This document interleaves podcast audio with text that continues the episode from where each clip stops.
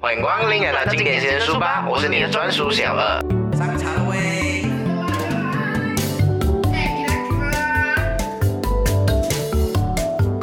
勿忘初心，回到原点。我是你的专属小二。今天我们继续分享一开口让人喜欢你的第八章，最后一章。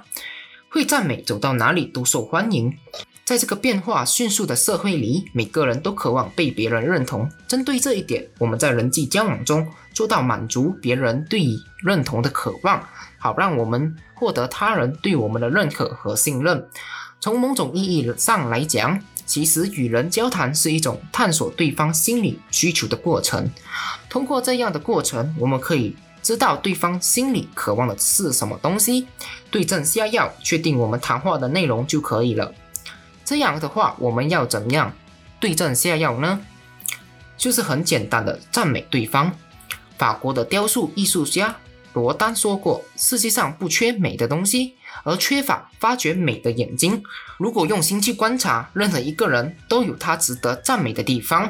简单的请教别人也算一种赞美。”比如说，你的朋友很厉害摄影，当你们一起出去吃东西的时候，你可以要求他讲关于一些如何拍出一张好的照片、好的美食的照片等等，都可以成为你们的话题，而且还可以时不时的告诉对方你很欣赏他身上的优点。除了这样，赞美对方过去的行为，或者是引以为傲的事情，都是一种赞美的行动或者是举动。所以说，其实赞美别人并不难。只要善于观察、善于思考，一定能发掘对方的闪光之处。有些时候，赞美如果从自己的口中说出来，在某种情况下，会让人觉得你是刻意的，尤其是在异性的面前。如果将自己赞美的话说得太露骨，就会让对方觉得是有刻意的成分在里面。但是，这个赞美的话从第三个人的口中说出来，即可达到赞美对方的目的。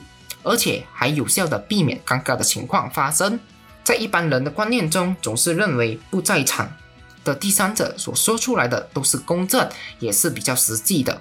所以在赞美的时候，可以以第三者的口吻讲出一些赞美的话，更加能引起对方的好感和信任。一开口让人喜欢你，我们就分享到这里。如果你有任何的问题，可以把你的问题写在留言区下，我们做一个交流。